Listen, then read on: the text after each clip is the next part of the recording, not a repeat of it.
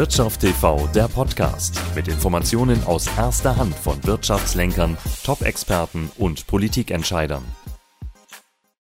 Beim Thema Geldanlage entscheidet ja letztlich jeder selber, in welche Finanzprodukte er da tatsächlich investieren will. Sind es Aktien, sind es eventuell Kryptowerte, sind es Optionsscheine, Zertifikate, lieber Fonds oder doch lieber ETFs. Dazu habe ich mir heute einen Spezialisten geholt. Matthias Wolf ist da Finanzexperte für Unternehmer und CEO von Fondsanlage www.ftf.de. Ja, Herr Wolf, was machen Sie denn die Sparer? Sollen sie lieber sparen in Fonds oder lieber in ETFs gehen? Bei den Fonds hören wir ja letztlich auch, da frisst ja praktisch alles das Management und die Gebühren auf.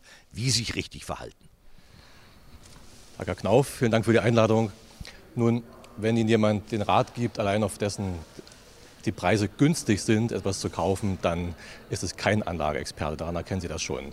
Sie können sagen, wenn Sie einfach ein Auto kaufen, nur weil es in Russland oder in Osteuropa gebaut worden ist, einfach weil das Preisschild niedrig ist, dann können Sie nicht gleichzeitig hohe Qualität erwarten. Und ich glaube, wir sind uns einig, dass wenn es darum geht, Vermögenaufbau zu betreiben, dann sollte man den Qualitätsanspruch hoch genug ansetzen.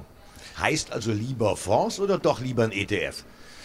Nun, viele Faktoren spielen eine Rolle beim Vermögensaufbau, auch bei der Auswahl des Fonds oder des ETFs. Natürlich sind Kosten ein wichtiger Aspekt. Aber der größte Kostenaspekt sind die Steuern auf die Kapitalanlage. Und wir bei Fondsanlage.de bieten Lösungen, die entsprechend steueroptimiert das Ganze umsetzen. Am Ende ist es so, dass die, ähm, ob Sie 0,5 Prozent bezahlen oder 1,1 Prozent bei einem aktiv gemanagten Fonds, spielt gar keine Rolle. Entscheidend ist auch, dass das Anlageinstrument zum Marktumfeld passt.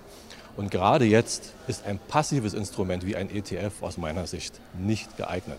Wir brauchen gerade jetzt qualitative Auswahl von Einzeltiteln, von speziellen Branchen und das kann ein passives Produkt schlichtweg nicht bieten. Da ist natürlich aber vor allen Dingen gefragt, äh, jetzt muss ich ja schauen, mit welchem Gegenüber habe ich es zu tun? Wenn ich jemanden habe, der sehr, sehr viel Geld hat, der sagt, klar, dann zahle ich dieses halbe Prozent, Prozent oder anderthalb Prozent. Habe ich hm. aber jemanden, der jetzt gerade neu anfängt, Schüler, hm. Studenten, die eventuell ja. gerade mal 100 Euro haben, ja. ist für die nicht so ein ETF-Sparplan besser als ein Fondssparplan?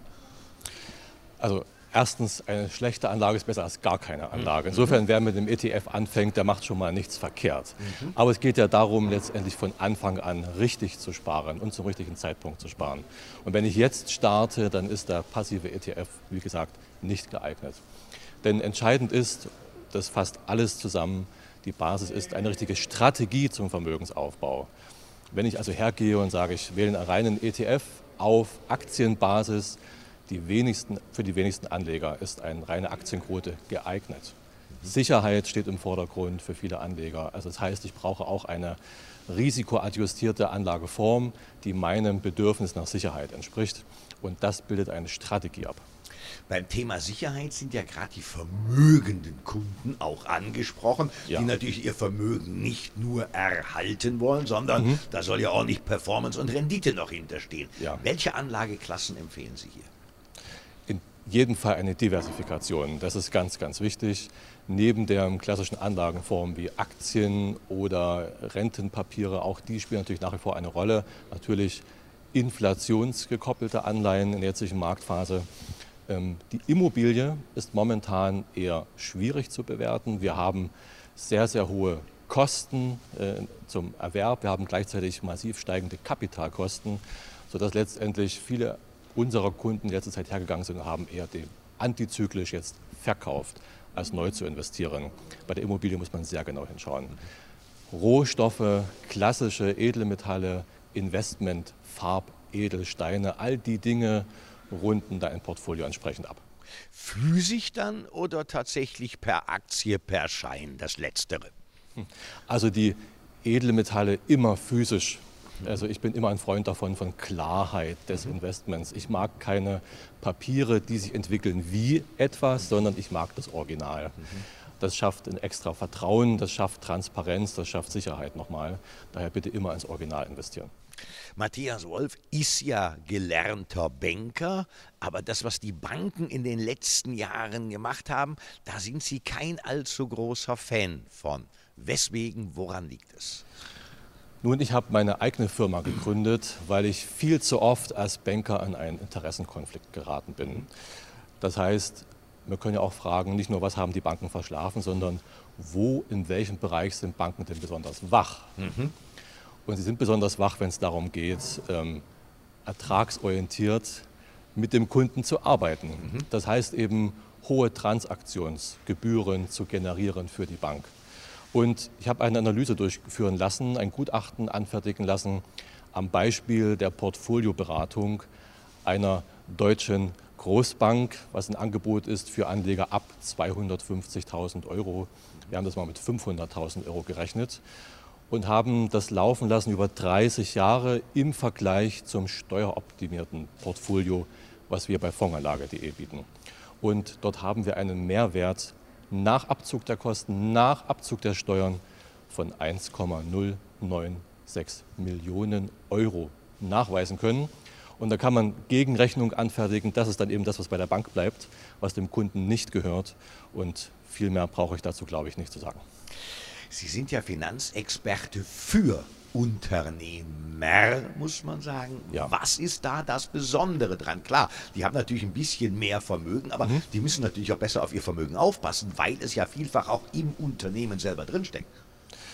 Nun, die Herausforderung des Unternehmers ist ja neben der wenigen Zeit, die er für private Themen hat, ähm, eine gute Strategie zu entwickeln.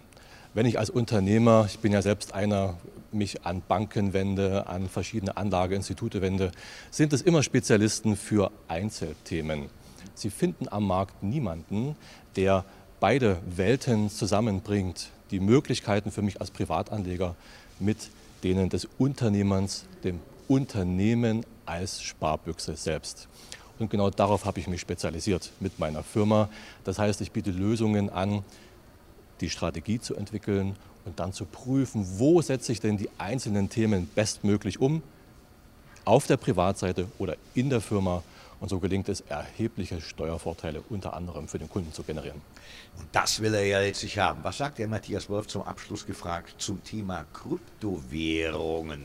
Wie gehen Sie denn mit diesem Thema um? Meine wird ja nun immer beliebter. Mhm. Die Menschen, äh, gerade die jungen Leute, stehen drauf. Ist das auch was für Unternehmer?